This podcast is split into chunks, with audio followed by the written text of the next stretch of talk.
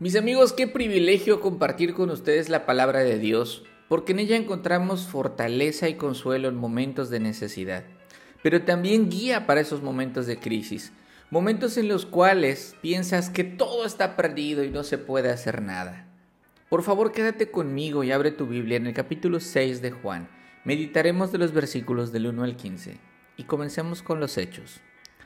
Juan nos relata en su Evangelio cómo la gente seguía a Jesús por interés, porque ellos veían que sanaba enfermos. Ellos también querían obtener un beneficio del Señor. Ellos eran unos buscadores de emociones. Sus palabras, su predicación no les importaba. Lo importante es qué podían obtener de Él. Entonces el Señor decide apartarse un poco de la multitud, no porque la gente lo tuviera harto, sino para orar y pasar tiempo a solas con sus discípulos y también darles descanso. Juan dice que se acercaba la Pascua. Por lo tanto, una multitud tenía que trasladarse hacia Jerusalén desde Tiberias, un pueblo que se encuentra a las orillas del mar de Galilea. Uno supondría que les esperara un largo camino, pero un momento, no están yendo a Jerusalén. Hombres, mujeres y niños de todas las edades están yendo hacia Jesús. Él conoce sus corazones, son interesados y conoce su fe que es superficial. Pero en el Señor no hay espacio para malos pensamientos. Él solo puede sentir compasión por ellos porque tienen hambre. Entonces le dice a Felipe, ¿dónde compraremos pan para que coman estos? Versículo 5. No es que el Señor no supiera qué hacer, tampoco estaba buscando una buena idea de Felipe. Lo que yo creo es que Felipe era el más racional de los discípulos, por eso le pregunta a él, para que quedara evidencia que algo espectacular iba a pasar. Jesús sabía lo que iba a hacer.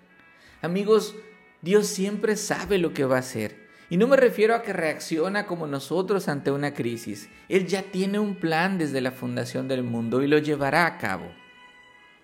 Pero Felipe usa la razón y toma en serio la pregunta de Jesús y empieza a hacer cuentas y concluye, necesitamos 200 días de salario. Y si fuera mexicano diría, Señor, necesitamos 30 mil pesos para comprar pan y darles de comer algo.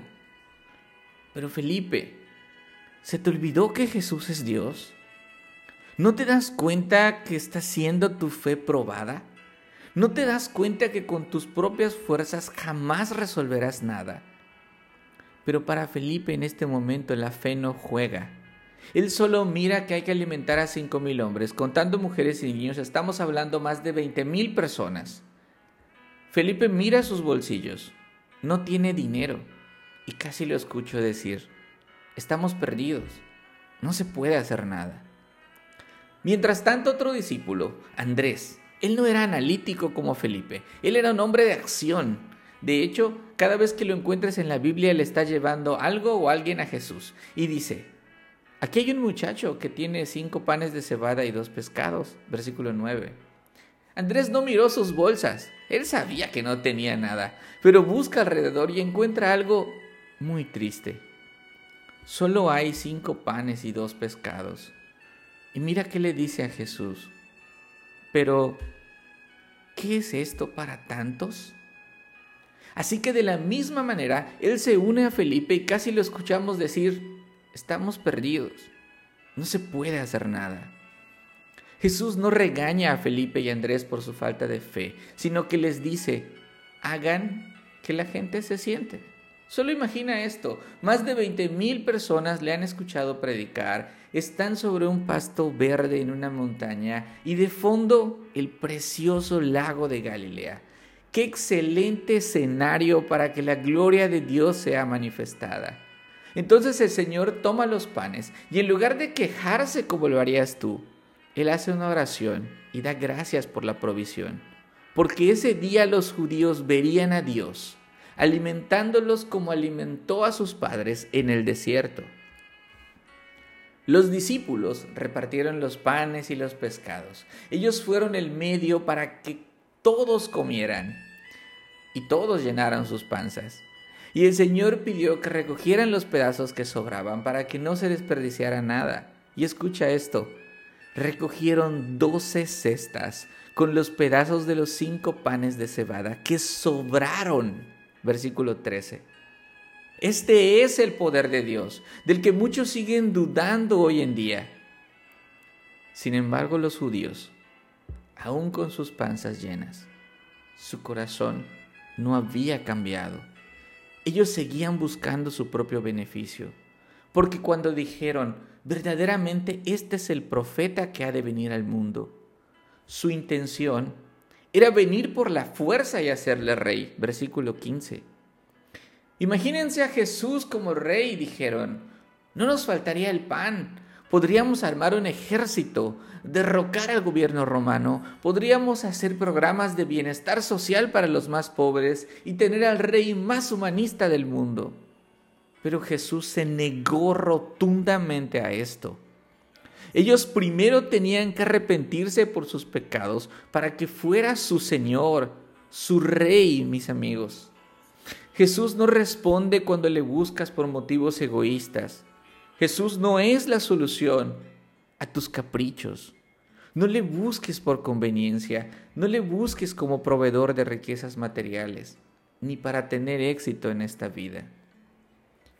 Más bien, búscale para el perdón de tus pecados.